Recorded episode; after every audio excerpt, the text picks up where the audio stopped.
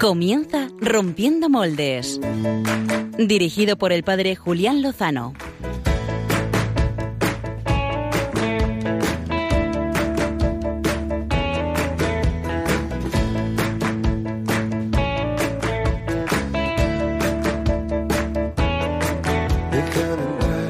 donde estén tus sueños, donde tus anhelos se ponen al sol. Déjame estar donde tantas veces... Déjanos estar donde tantas veces eh, puede que nosotros no podamos, pero el Señor seguro que puede acompañarnos esta noche. Estamos a mediados de septiembre, esto no ha hecho más que empezar. Eh, es el penúltimo programa de la temporada. En octubre, en octubre habrá novedades, pero en octubre las contaremos. La raíz, donde el corazón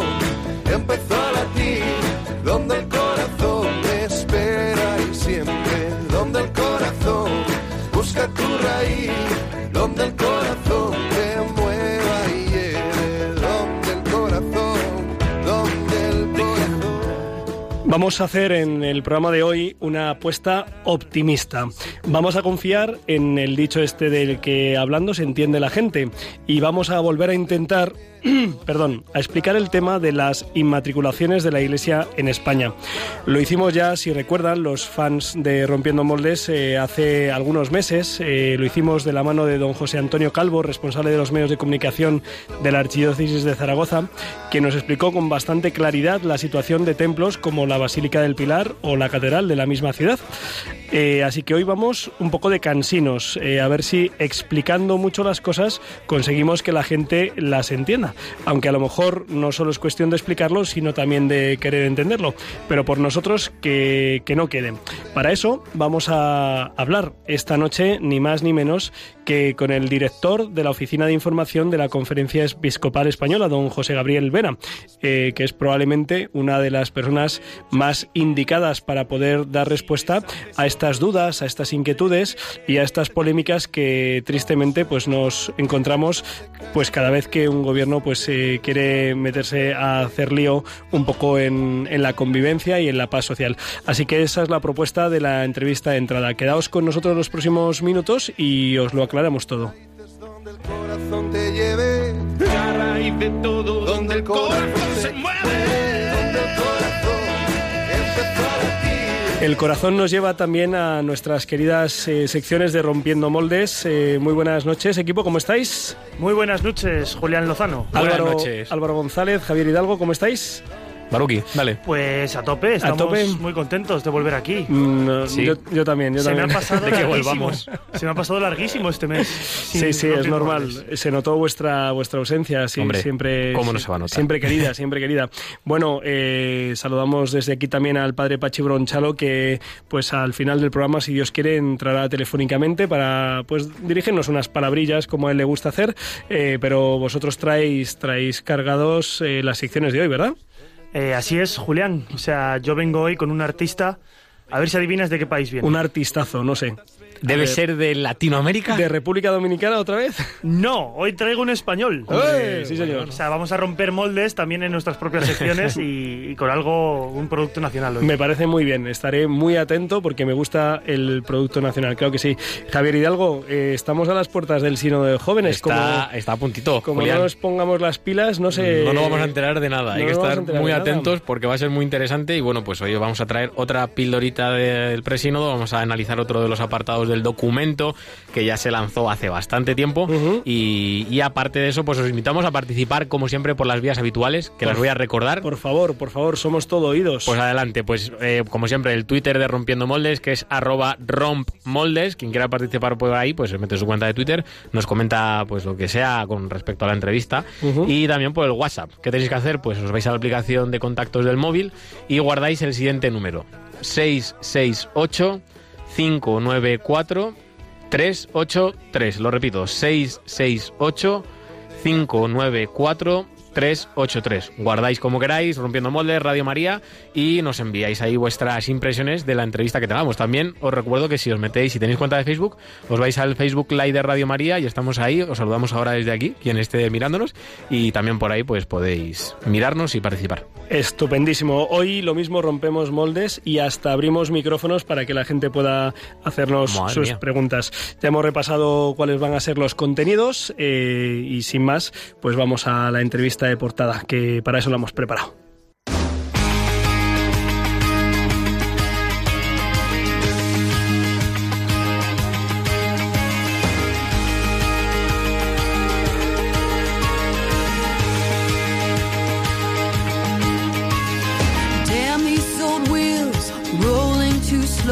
I stare down this wide line with so far to go.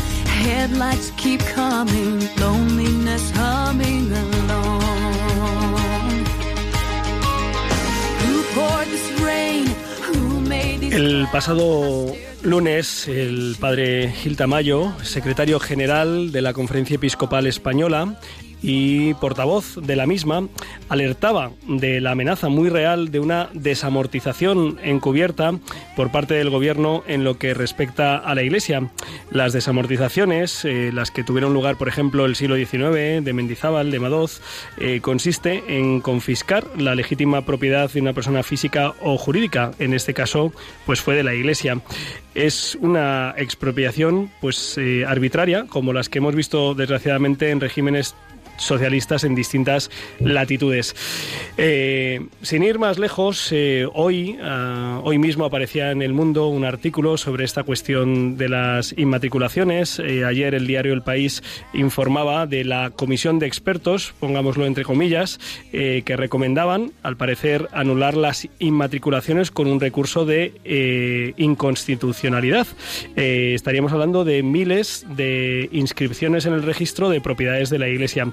Vamos a intentar, vamos a intentar aclarar este tema. eh, lo vamos a hacer con una persona que nos parece absolutamente apropiada e indicada. Eh, muy buenas noches, don José Gabriel Vera. ¿Qué tal? Buenas noches, Julián, ¿cómo estáis? Muy bien, muchas gracias por atender los teléfonos a estas horas de la noche después de una semana intensísima y de la que viene. Eh, nos parecía que eras la persona adecuada para, para dar luz, para dar claridad eh, a este asunto que es eh, recurrente y que hemos hecho una apuesta optimista. Vam- Vamos a pensar que si se explican las cosas, pues la gente de bien las, las entenderá. Quizá lo primero, don José Gabriel, sea aclarar en qué consiste este proceso de inmatriculación. Eh, nos suena algo a coches, la matriculación de los coches, pero inmatriculación, sí. ¿En qué, ¿De qué estamos hablando cuando hablamos de las inmatriculaciones de la Iglesia? Bueno, de cualquier inmatriculación. Mira, Sí. las inmatriculaciones es un proceso por el que en el registro de la propiedad se abre una hoja, un folio, para hablar de una finca, de una propiedad que estaba sin registrar, ¿no? Digamos que una persona, eh, hay un terreno que no, no, no ha estado, no está registrada su propiedad y en un momento dado eh, se crean los registros de la propiedad, el registro de la propiedad en el siglo XIX, y entonces se invita a la gente, oye, tú tienes una propiedad, pues mira, vete al registro de la propiedad y ahí se abre un folio con esa propiedad. Y en ese folio se va inscribiendo todo lo que le pasa a esa propiedad a lo largo del tiempo. Entonces, la primer- el primer apunte que se hace en, el- en la hoja es la inmatriculación. Esta finca, esta propiedad, este terreno, este lo que sea, tiene un propietario. Y se Ujú. pone ahí. ¿no? Y a partir de ahí, pues se puede, esa finca se puede vender, se puede comprar, se puede eh, alquilar, se puede todo, ¿no? Y digamos que es una cosa que se origina, ya te digo, a mediados del siglo XIX para que eh, haya una seguridad jurídica. Muy bien. Entonces hay un punto que es muy importante de esto, que es que, que las propiedades son anteriores al registro, ¿vale? Sí. O sea, eh, el registro no dice, no, no te da la propiedad de algo. Como, como yo te voy a poner aquí que esto es de tu propiedad, te da la propiedad. No, eso no es verdad. El registro dice, registra una propiedad. ¿Entiendes la diferencia? O sea, eso- esto es muy importante. O sea, sí, el registro apunta a una propiedad que ya existe. O sea, yo puedo tener una finca sin registrarla. Es mi finca, la tengo yo, es de mi propiedad, pero no la he puesto en el registro. ¿Vale? Esto, de hecho, es lo que sucedía en España hasta que aparecen esos registros, entiendo. Exactamente, ¿no? Entonces, eh, una familia tenía un campo de toda la vida ¿eh? y no estaba registrada porque no había registro de propiedad y en el siglo XIX se ponen los registros y se invita a la gente a inmatricular sus propiedades. Vale. Pero no se obligaba, ¿eh? O sea, no quiero decir que una persona, este, este campo es nuestro de la familia, al hijo, al Lo sabe, nieto, todo, lo sabe todo el mundo, no hace falta, digamos, ni demostrarlo, ¿no? ni acreditarlo, y ahí seguía, ¿no? Eso es. Entonces, a partir de un cierto tiempo, la gente ya dice, bueno, voy a registrarlo porque así lo puedo vender.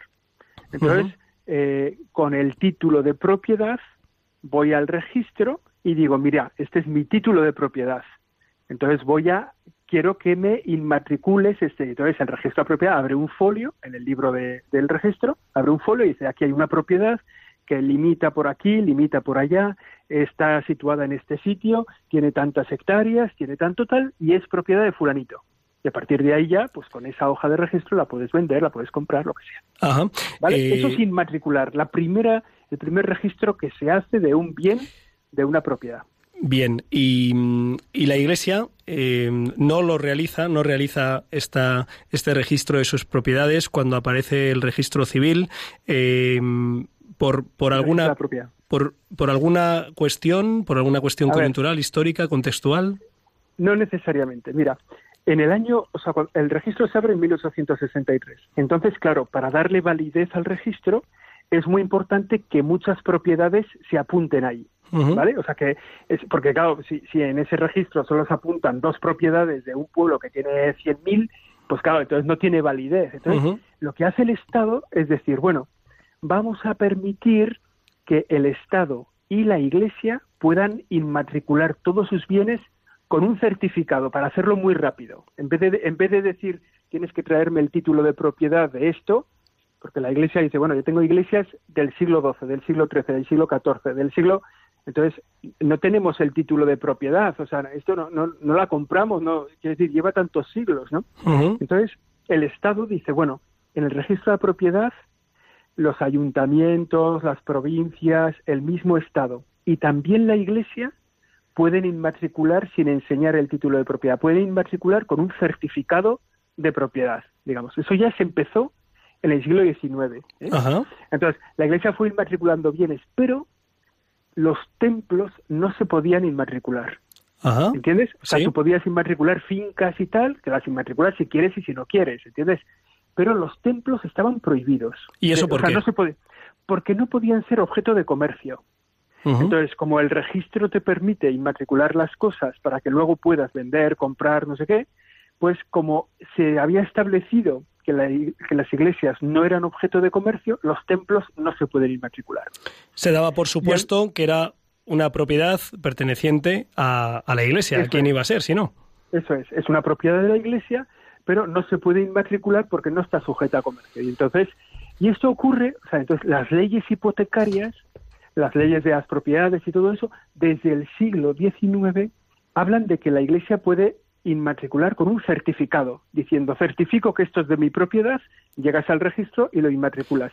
Todo menos los templos. Ajá. Eso significa, eso? eso significa entonces que las informaciones que se han eh, dado en distintos medios, en bastantes, diciendo que todo este proceso de inmatriculación procede de una ley del, del régimen franquista, no es exacto, ¿no? No es preciso del todo. Claro, claro, no es, no es cierto. O sea, la, la inmatriculación con certificado está desde el comienzo del registro civil, o sea, es un real decreto del 6 de noviembre de 1863. Para más Uno datos, ahí- ¿no? Eso es, entonces uno se va ahí al registro, al, a la- al real decreto, y efectivamente ahí dice que la Iglesia puede inmatricular por certificado. Y ese modo de inmatricular, o sea, yo si quiero ir con un campo, tengo que ir con el papel que dice cuándo lo compré a su propietario anterior. Pero si la Iglesia inmatricula, o el Estado, o los ayuntamientos, o las comunidades autónomas, pueden ir diciendo con un certificado, dicen, esto es nuestro, y ya está. Entonces, eso pudo, eso la Iglesia lo pudo hacer, lo ha hecho con todas las leyes hipotecarias que ha habido en el siglo XIX, en el siglo XX, eh, de 1905 y tal. Y, por ejemplo, las leyes de la República no entran a este tema. ¿Entiendes? No, no dice, no le quitan a la Iglesia su posibilidad de inmatricular por certificado, ¿no? Y luego la ley de Franco lo reconoce, pero siempre, como te digo, están excluidos los templos. Entonces, los templos se inmatriculan en, eh, lo hace Aznar, hace una modificación de un artículo que le impedía a la Iglesia inmatricular los templos, una modificación del artículo de la ley hipotecaria, que la última era la franquista de- del tiempo de Franco, Sí. y, y Aznar dice, oye, la Iglesia también puede inmatricular los templos. Y es ese momento, en 1998, la Iglesia empieza a inmatricular templos que estaban sin inmatricular. Y a raíz de inmatricular templos, inmatricula también otras fincas que tiene que no las había inmatriculado porque no era necesario. Es que en la inmatriculación no te da la propiedad.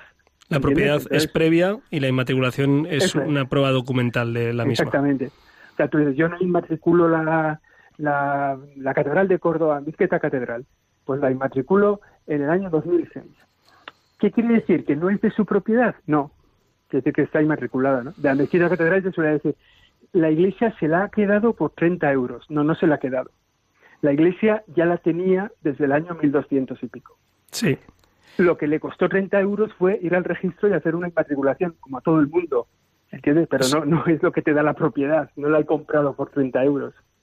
Eh, en este sentido, eh, eh, aprovechando que ahora sale mencionada precisamente la, Catedral Mezquita de, Córdoba, la comisión de expertos a la que han consultado el gobierno y que supongo que, mm, digo yo también, que habrá habido una orientación a la hora de elegir precisamente a este comité, ha manifestado que, que la Catedral Mezquita nunca ha sido propiedad de, de la Iglesia. ¿Qué, qué opinión eh, te merecen estas declaraciones? Bueno, la, mezquita catedral es propiedad de la iglesia desde 1236, ¿no? O sea, Fernando III llega allí a la mezquita de, de Córdoba y la entrega a la iglesia para que la gestione, para que la ponga en uso, para que le, la le dé un uso litúrgico y, y el cabildo catedral lleva 700 y pico años eh, sacando adelante esa, esa, esa eh, templo, esa mezquita catedral, sacándola adelante y no solo eso, ¿no? Sino reportando a la ciudad de Córdoba muchos beneficios, de los beneficios que salen pues, de las entradas, de la gestión de ese patrimonio, reporta luego muchísimo dinero a la ciudad de Córdoba, ¿no? Pues a través de becas, a través de, de, de esa, bueno, de, digamos, de servicio social que realiza la catedral, o sea, el, el cabildo de la catedral de Córdoba con el dinero que recibe de la, de la mezquita catedral, sí. Eh, pues, eh, pues nada, solo se han despistado 775 años, ¿no? Si es desde 1236 cuando el rey le otorga esta, este uso y esta propiedad a la Iglesia, es, no deja de ser llamativo este, esta insistencia, ¿no? Eh, parece que no sé si vamos a tener que dedicar más programas de, en Radio María, en Rompiendo Moldes, o es otra cuestión. Sí, bueno, vamos a ver. eh, o sea, también quiero decir pues, eh, eh, que es un gran patrimonio de la ciudad de Córdoba, la mezquita catedral, es evidente. Que ese gran patrimonio de la ciudad de Córdoba es eh, está ahí y se mantiene bien después de 700 y pico años es gracias al cabildo. O sea, no se puede decir esto es. Hay, yo creo que hay un punto que vale la pena entender bien, que es que es normal que tú en el siglo XIII, en el siglo XIV o tal, puedas decir, esto es del pueblo, porque efectivamente el pueblo era el pueblo cristiano, o sea, lo que había en muchos sitios se mezclan las dos cosas. ¿no?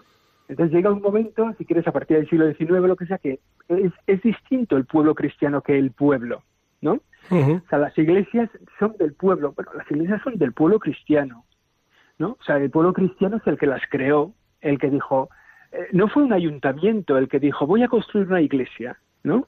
No fue un ayuntamiento, fue el pueblo cristiano. Dice, oye, yo quiero tener una iglesia. En muchos casos, los cristianos que estaban pues en las instituciones contribuían a la creación de ese templo.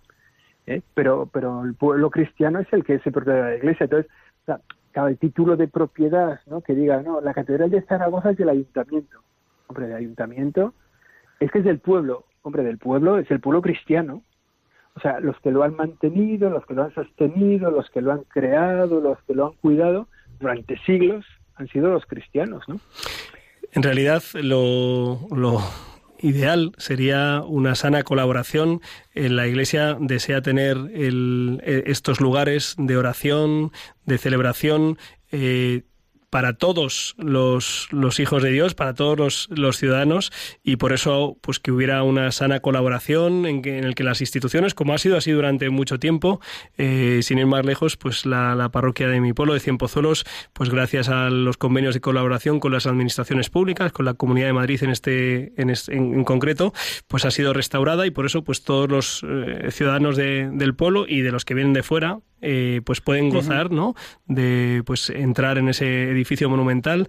Eh, pero claro quién quién dudaría mm, bueno parece ser que lo están dudando no que, que una iglesia que una catedral no pertenezca a, a- a quien la ha levantado a quien la ha construido a quien ha decidido levantarla. Eh, en todo caso José Gabriel tengo que preguntarte también si es posible que en este proceso de inmatriculaciones es decir de, de inscripción de, de la- una propiedad previa eh, ha podido haber algún error, eh, alguna, digamos, apropiación indebida por parte de alguna de las realidades que forman parte de la Iglesia. Bueno, vamos a ver, mira, tú piensa que en España hay 40.000 instituciones, 40.000 es un número, o sea, no te digo exacto, pero es un número no, no al azar, ¿eh? es un número bastante preciso, 40.000 instituciones eh, que tienen un reconocimiento civil, ¿no?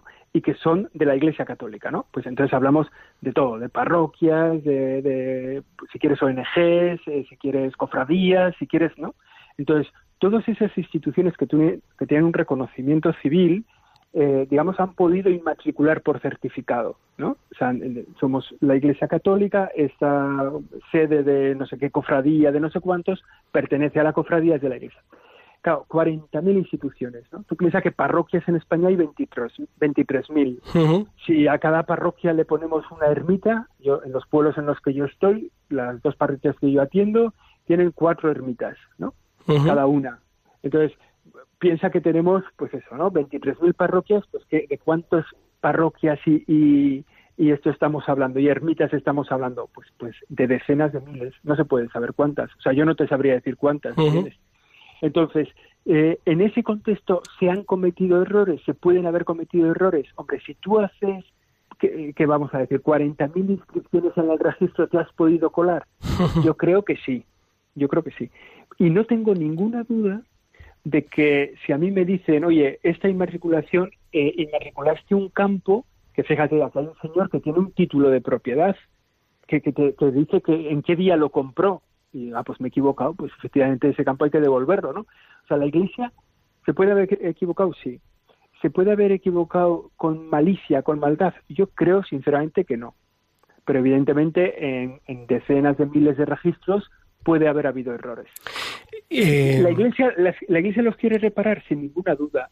O sea, no creo que nadie en la iglesia quiera quedarse un bien sabiendo que no es suyo o sabiendo que tiene un legítimo propietario, ¿no? Yo puedo decir, oye, mira, eso ha pasado, por ejemplo, ¿no? Una ermita que yo creo que es, como es una ermita y es de la, es de la iglesia, oye, la inmatricula el, el obispado, ¿no?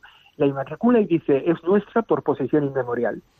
Y aparece un señor al tiempo que dice, no, esta yo la compré en este día, a esta hora, y este es el papel que demuestra que yo la compré y la pagué. Ah, pues nos hemos colado. O sea, pensábamos que esa ermita, que es del siglo XII, que está en un campo, pues como es del siglo XII y tal, y es de la iglesia, siempre se ha usado como iglesia y tal, creíamos que, que y la hemos inmatriculado, nos hemos equivocado. Efectivamente ha salido un señor y, y eso no, no hay ningún problema. O sea, se dice, oye, mira, yo tengo el título de propiedad, la compré pues después de la desamortización de no sé quién, o esta finca viene, se desamortizó, se la quedó el Estado, la vendía no sé qué propietario, y este propietario luego la ha ido vendiendo en el tiempo. Pues nos hemos colado. Efectivamente, esta, no estaba registrada y, y- nosotros la hemos registrado porque creíamos que era nuestra. Bueno, pues ha venido un señor que tiene título. Ah, pues nos, o sea, quiere decir que, que nosotros sí creemos que nos podemos equivocar. Ahora, con mala fe o con deseo de impugnar cosas que no son nuestras, yo creo que no. Eh, por último, eh, José Gabriel, porque me parece que ha quedado eh, sustancialmente claro eh, el por qué, el por qué se ha dado este proceso, el, el hecho de que la propiedad precede al- a su registro, en este caso a su inmatriculación. me parece que, que queda claro, vamos, no sé a quién se le puede ocurrir, pues que eso, que la parroquia de- del pueblo pues no pertenezca a alguien que no sea la iglesia del pueblo, ¿no? O sea, la iglesia. Eh, dicho esto, eh, ante esta pues arremetida eh, que pues que están llevando a cabo en estos en estos días, ¿cuál es la, la, postura de la iglesia? ¿Qué es lo que la iglesia desearía ofrecer y, y comunicar pues a sus interlocutores y pues a todo el pueblo de Dios y a toda la ciudadanía? ¿Cuál es la palabra de la iglesia ante esta arremetida, ante esta situación que se ha generado? Yo creo que hay un par de cosas que es importante. Primero, la Iglesia no hace las leyes, la Iglesia las cumple. ¿no? O sea, nosotros vivimos en una sociedad democrática que tiene un marco, eh, como un marco constitucional, en el caso de España, y estamos sometidos a las leyes como todo el mundo. Y, nosotros, pues ya está, ¿no? Eh, si de, repente hay un cambio de leyes y la ley dice eh, que la Iglesia no puede tener propiedades o que la Iglesia debe entregar todas sus propiedades o tal, y es una, una medida legal, constitucional, eh, tal, bueno, a mí me parecería raro ¿no? que pasara eso.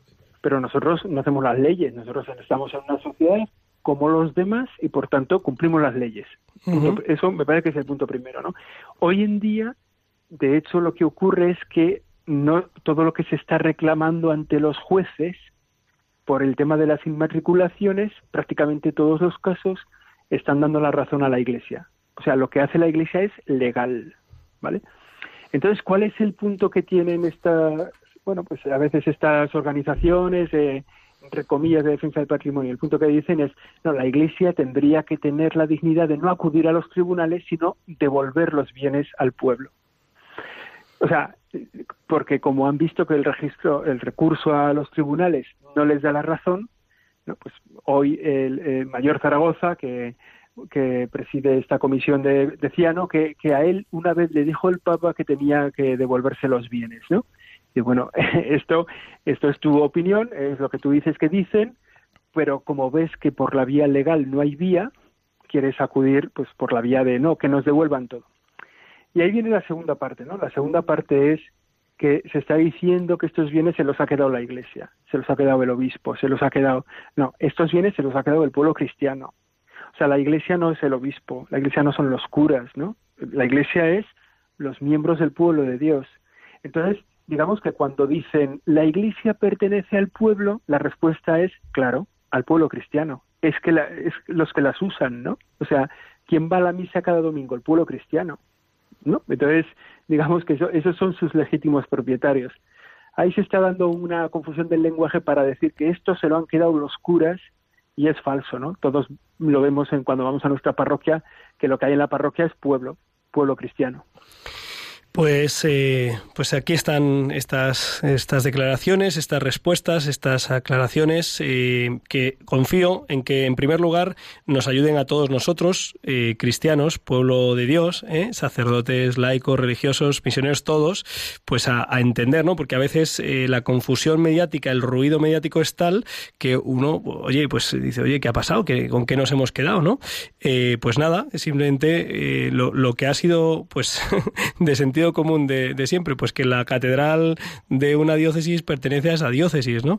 Eh, en realidad hay, hay, cosas que son especialmente, especialmente llamativas, quizá por el valor histórico-cultural y, quizá de otro orden que tengan algunos de, nuestros monumentos que están para, pues para gloria de Dios y para bien de los hombres y de todos, ojalá de todos nuestros hermanos.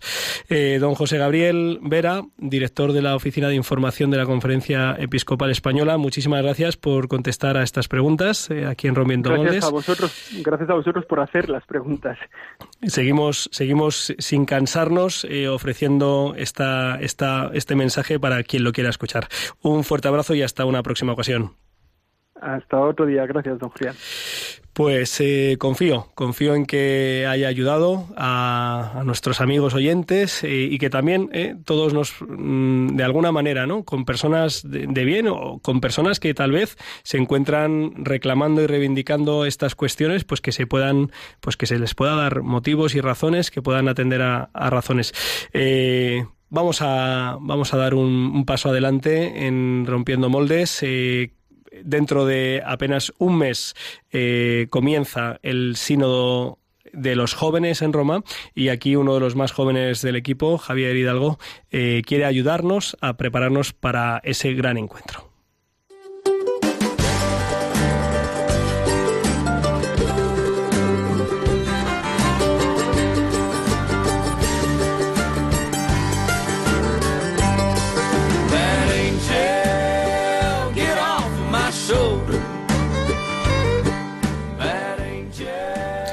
Bueno, pues buenas noches, Julián. Vamos a hablar un poquito del sínodo, ¿no? Que Muy- está encima. Muy buenas noches, muy, muy vaquera esta, Vaya esta has canción, ¿no? ¿Te ha gustado, no? Sí, Le sí. he dicho a Álvaro, ponme algo de country que vengo hoy alegre.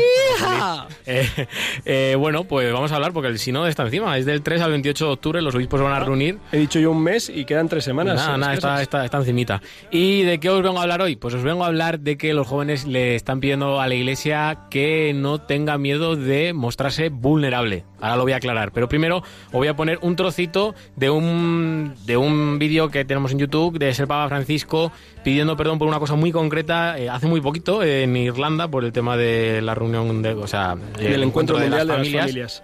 Vamos a escucharlo y ahora hablamos de esto, ¿vale? Ayer estuve reunido con ocho personas sobrevivientes de abuso de poder, de conciencia y sexuales. Recogiendo lo que ellos me han dicho, quisiera poner delante de la misericordia del Señor estos crímenes y pedir perdón por ellos. Bueno, pues muy claro, ¿no? Eh, sí, fue, fue impresionante. Creo que se sigue oyendo de fondo. Sí, eh, ahora lo va bajando. el- Marqui. Se ha referido al encuentro que ha tenido. Eh, creo que mm, sí, sí, fue conmovedor. Yo estaba allí presente en esa celebración eucarística, muy cerca, y después de comenzar pues en, en- en inglés, eh, como era lógico en Irlanda, pues eh, el, el acto de petición de perdón fue así, en, en castellano, muy claro, eh, muy grave, eh, un tono muy, muy profundo, ¿no? Pues sí, y además, eh, si queréis, os invito a que veáis el vídeo porque pocas veces se ve al Papa tan, tan consternado, ¿no? Con un rostro tan así, pues desencajado. Pues lo tiene que estar pasando mal. Desde aquí, pues eh, le enviamos todas nuestras oraciones y pedimos que recebéis por él, porque bueno, pues está viendo el, el pobre hombre, pues muy atacado, ¿no? Por muchos sitios y ya lo sabemos. rompedor de moldes hono- Efectivamente, honorario, honorario. efectivamente. Entonces, a ver, ¿qué le piden los jóvenes en el documento presinodal a la Iglesia con respecto a este tema? Pues que la Iglesia sea, atención, porque se va aquí el, el churro de cosas, que sea auténtica, transparente, acogedora, honesta, atractiva, comunicativa, asequible, alegre, interactiva. ¿Qué pasa? ¿Que no lo es? Sí lo es. Lo que pasa que, bueno, los jóvenes eh, como que siempre exigimos mucho más, ¿no? Y queremos pues que esto se note mucho para que los que no los que no conocen esta noticia como nosotros ya la conocemos, pues se convenzan, ¿no? Una iglesia creíble es aquella, y este apartado del documento me ha encantado, es aquella que no tiene miedo de mostrarse vulnerable. Es que el mejor ejemplo lo tenemos en Cristo crucificado. Más vulnerable que eso, eh, no creo que haya nada. Sincera en admitir sus errores presentes y pasados, que ya lo ha hecho. Hay que recordarlo que no solamente Francisco, sino Juan Pablo II en su momento ya lo hizo, Benedicto XVI también. O sea que podemos ir también a la hemeroteca, ¿no? Porque ahí está. Hablando de, estos temas de pedir perdón, eh, estaría interesante que en algún momento hiciéramos un elenco de instituciones, asociaciones, naciones, partidos que, que quizá tengan alguna cuestión pendiente en lo que se refiere a, a sanar su memoria ¿no? y a pedir perdón. Eh, bueno, pues aquí en España no tenemos ejemplos muy, muy lejanos, pero bueno, no vamos a entrar en esos temas ahora. Sí, ad- adelante, adelante. pedir perdón, pues por eso, por sus errores presentes y pasados, eh, conformada, una iglesia conformada por personas capaces de equivocaciones, ojo, capaces de equivocaciones y de incomprensiones. También nos equivocamos, no somos perfectos, obviamente. Tenemos que condenar las acciones como los abusos sexuales, los malos manejos del poder o del dinero, eh, dentro de las instituciones, obviamente, y esto, pues, eh, dicen los jóvenes, piden, aumentará la credibilidad frente al mundo juvenil, ¿no? Esto, los jóvenes están viendo constantemente autenticidad y tenemos que mostrarlo. Yo creo, ojo, aquí aclaro que ya lo hacemos, lo que pasa que los medios tal vez no se interesan tanto por, por este tipo de cosas, que también es un tema que se podría hablar. Una iglesia, en definitiva, enraizada en Jesucristo y que continúe proclamando la alegría del Evangelio bajo la guía del Espíritu Santo. ¿Cómo podemos hacer esto? Pues a través de los medios modernos. Tenemos pues muchas, muchos medios, ¿no? Radio, televisión, redes sociales, eh, a través de estos medios de comunicación y expresión. Los jóvenes tienen muchas preguntas acerca de la fe. Esto es verdad. eh, y yo creo que tendemos a confundir dos cosas que es dialogar y debatir. Yo creo que nos hace falta mucho, mucho, mucho dialogar, porque debatir se debate mucho y al final lo único que hacemos es discutir entre dos opiniones y no llegar a ningún punto. Hay que dialogar más, hay que intentar llegar a un punto en el que nos entendamos ambos, ambos lados, ¿no?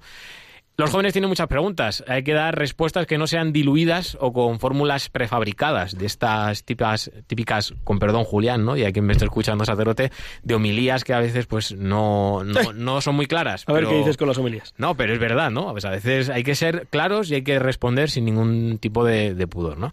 Terminología concreta acerca de temas incómodos como la homosexualidad, cuestiones de género, sobre las cuales ya los jóvenes discuten libremente sin tabú. ¿Por qué? Porque algunos perciben la, la iglesia eh, con esta falta de, de autenticidad, ¿no? También perciben una iglesia anticientífica. Por eso también es importante el diálogo con la comunidad científica, para iluminar la belleza de la creación.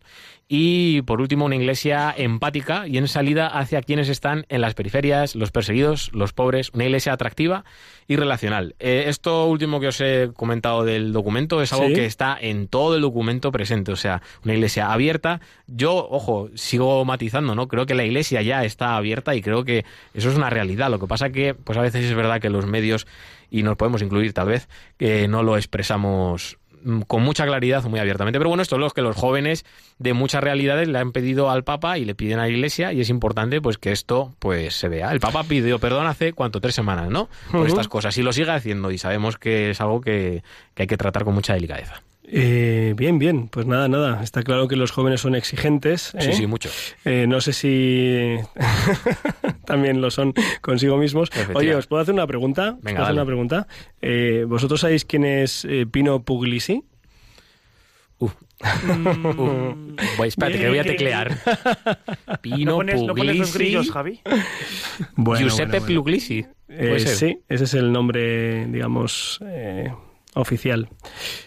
Pues no, no, cuéntame. Bueno, pues nada. Es el sacerdote que ayer eh, hizo 25 años, que fue asesinado por la mafia siciliana por eh, denunciar, denunciar la, bueno, pues, pues la, la cosa vostra, la cosa nostra, la, la mafia, ¿no? Eh, solo tenía interés eh, este ejercicio que acabo de realizar, lo he hecho esta mañana en, en la homilía, hablando de homilías, eh, y efectivamente no, ninguno de los asistentes conocía, sí había oído hablar que ha habido eh, noticias sobre abusos sexuales por parte del clero, lo cual pues es necesario saberlo y denunciarlo y atajarlo. Lo único es que es interesante eh, darnos cuenta también que algo tan grave como que un tío le plante cara a la mafia como no hacía nadie y le asesinen por eso, sacerdote, donde ayer estuvo el Papa Francisco celebrando la misa, pues evidentemente hay un filtro, ¿no? Y nuestros amigos, los grandes medios de comunicación, me gustaría saber si lo han tratado con la misma holgura y amplitud que otras cuestiones, eh, que otras cuestiones, ¿no? Importante que lo hagamos. Por eso matizaba que, claro. No, no, no. Si os he ido a pillar porque, porque me, Pues ha me- me apetecía un ratillo.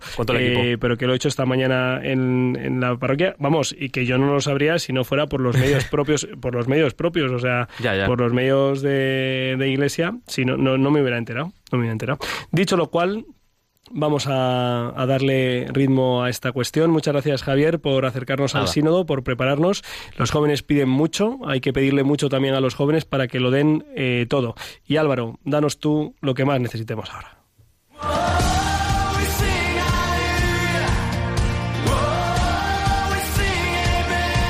Biorritmos con Álvaro González.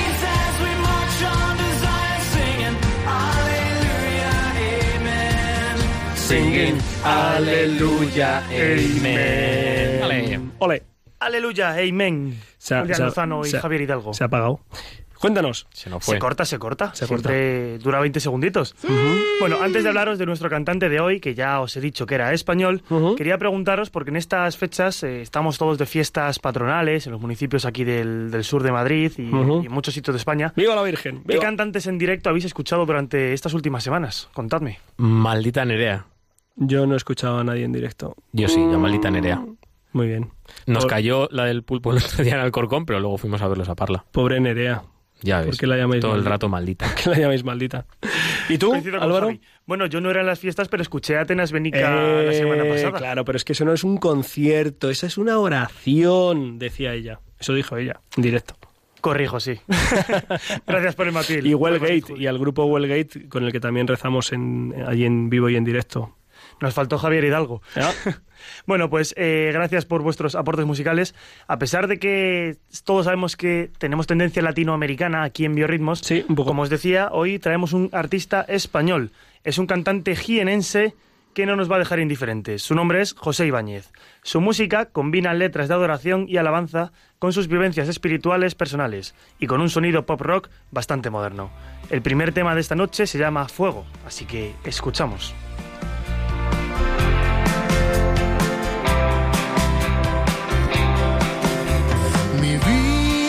Carece de sentido hoy y es por mí. No dejo de pensar en la razón. Me miro al espejo y se refleja la imagen del rencor. Tengo que librarme del dolor. No puedo imaginar las horas sin calor. No puedo imaginar la historia sin tu amor.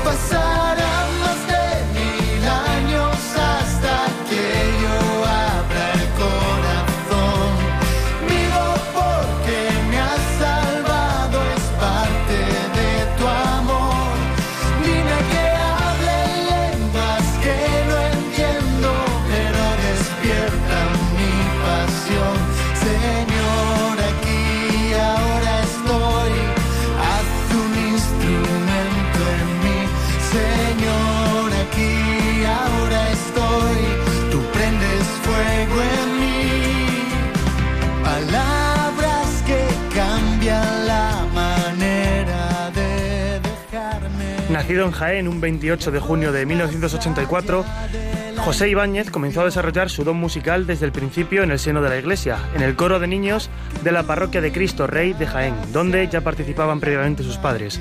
A los 15 años decidió dar un paso más y formó un coro de jóvenes junto a sus amigos, donde por necesidad José se vio obligado a aprender a tocar la guitarra.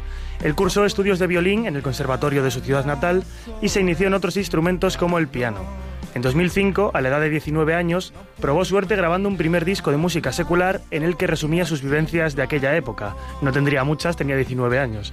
Pero esa obra ya le serviría para subirse a los escenarios con otros artistas grandes de la música española. El siguiente tema de esta noche es el que da nombre al primer disco de su carrera en la música religiosa. Se llama Habitaré y toma eh, como referencia el, el Salmo 22, clamando por la ayuda de Dios en los momentos de dificultad, las verdes praderas, las sendas oscuras y habitar en la casa de Dios por la eternidad sin ningún temor.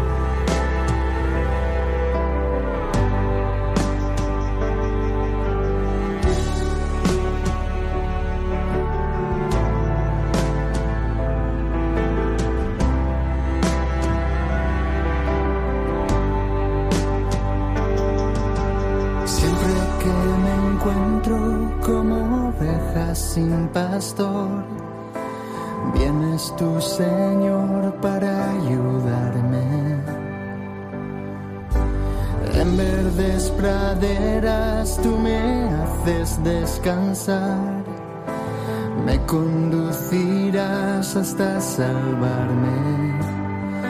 Oh Señor no sé qué hacer. Cuando veré el camino y siento que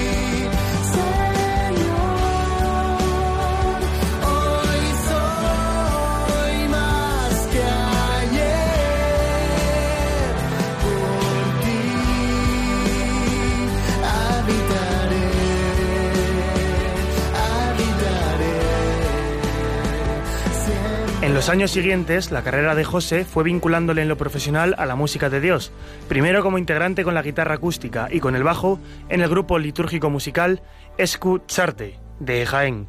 Ha dirigido coros parroquiales y ha colaborado como productor en proyectos de la Delegación de Juventud de su diócesis, en el desarrollo de espectáculos musicales y orientando a otros grupos en sus primeros pasos. Actualmente, José Ibáñez está siguiendo su propio camino, dando salida a las canciones que lleva componiendo desde 2011, que son las que estamos escuchando en esta sección y que culminaron en septiembre de 2017, hace ahora un añito, cuando sacaba a la venta su álbum Habitaré, de la mano del productor musical español David Santa Fe. José Ibáñez participó junto a otros grandes de la música católica española hace apenas dos semanas en el festival Laudato Si de Adra, Almería, del cual nos habló Clara Fernández en su plan B del último programa. Él apuesta por seguir hacia adelante, aprendiendo del camino que le aguarda en el futuro. Y cerramos los biorritmos de hoy con un último tema de su disco llamado Eres mi Dios. Es la canción más íntima en la que describe con fuerza cómo es su oración, cómo le ayuda a Dios porque vive en él y siempre termina siendo su respuesta y su apoyo. Vives en mí. En cada rincón, mis ojos no pueden ver, los cambio por mi corazón. Vives en mí. Lo sé sin temor. Espero poder vencer los miedos de mi interior.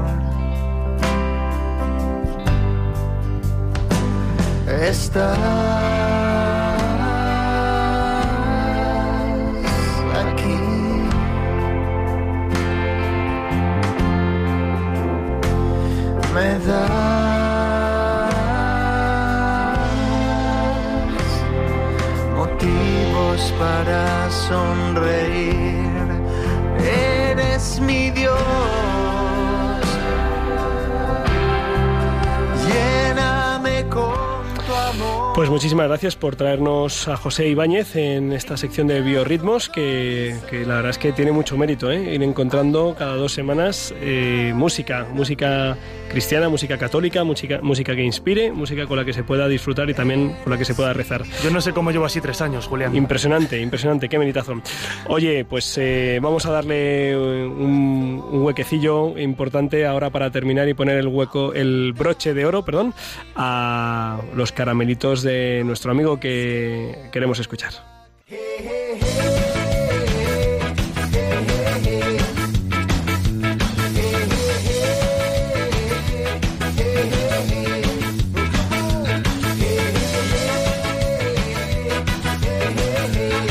Caramelitos. Con el padre Pachi Bronchalo. Buenas noches, Julián. Buenas noches, se te oye, se te oye menos, menos fuerte eh, ¿Ah, sí? por el teléfono. Esto es que me habéis bajado el volumen. ¿Qué tal estamos? Pues muy bien, muy contentos de escucharte. ¿Cómo te encuentras tú en el otro lado del hilo telefónico? Bien, bien, arrancando el curso y con jaleo, pero del bueno. Y siento no estar ahí con vosotros, pero, pero Te- bueno, muy bien, contento. Te echamos de menos, te echamos de menos. Sí. Oye, veo que, que, que sonidos nuevos, ¿no? Este no es. Ronaldo, ¿no? Que se ha ido a la lluvia, ¿o qué? Sí, sí, sí, déjalo, déjalo, déjalo estar allí. Que, Bueno. Oye, que, que, que nos traes así de caramelitos, algo- cosas dulces, cosas eh, Mm. sabrosas, que nos traes esta noche? Pues quería, fíjate, quería hablaros de una cosa. Viste que, que al final estuvo Willy Toledo eh, declarando, Julián. Sí, fíjate si era uno de los temas posibles eh, para abordar en el programa de hoy. eh, las, las declaraciones de este buen señor, el, el respeto religioso y tal. Sí, sí, sí, lo, lo vi, lo vi. Por eso se me había ocurrido hablar de esto, también unirlo quizá un poco al Evangelio de Claro hoy, que- claro. habráis, lo has leído, imagino. Sí, sí, sí. lo leí, sí.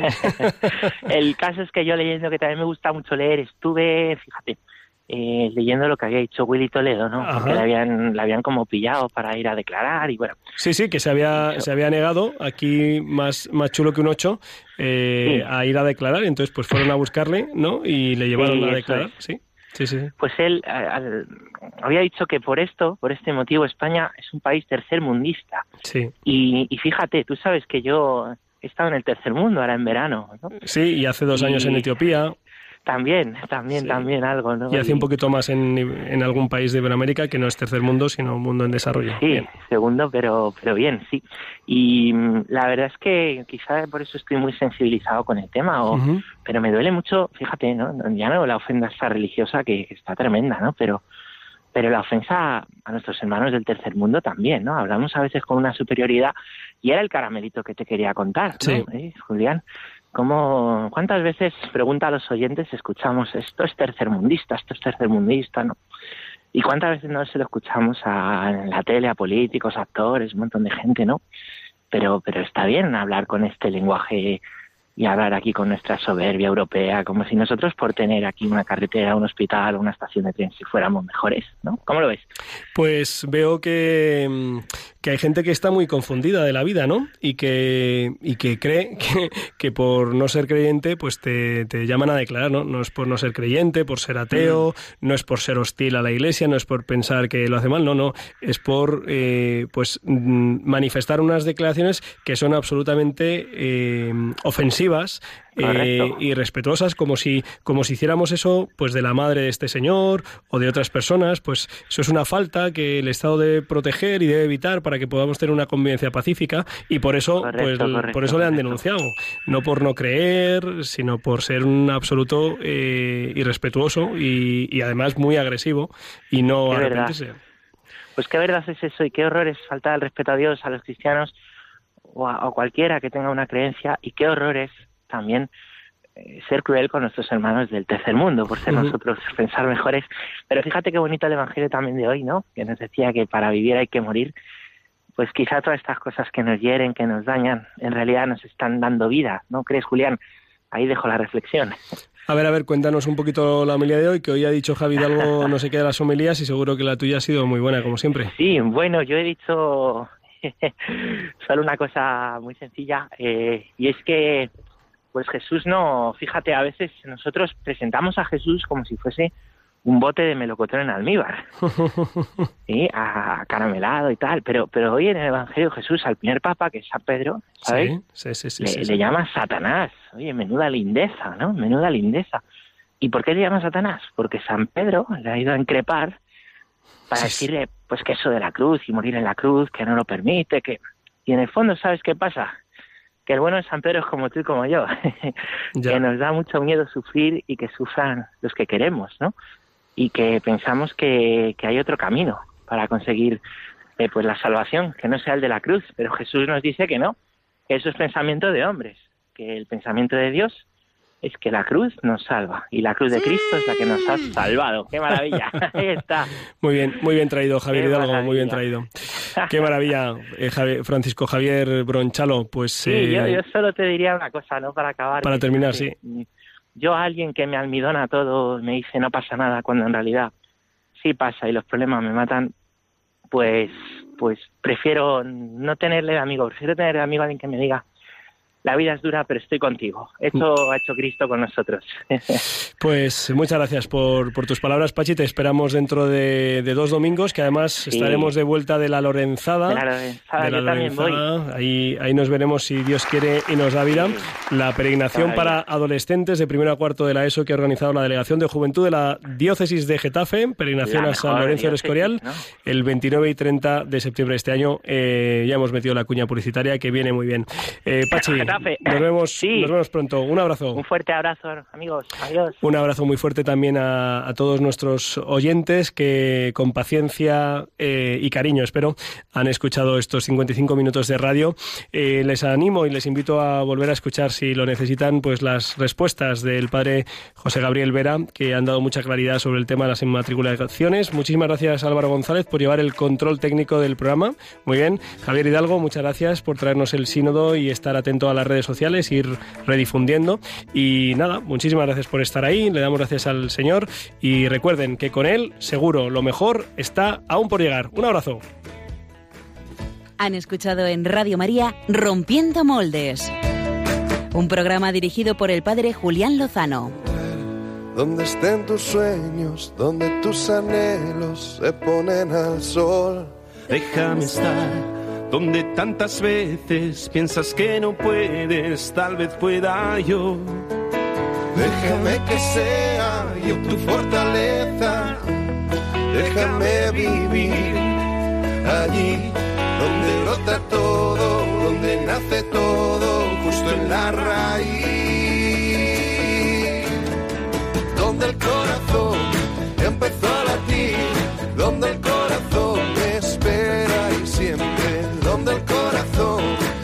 tudo.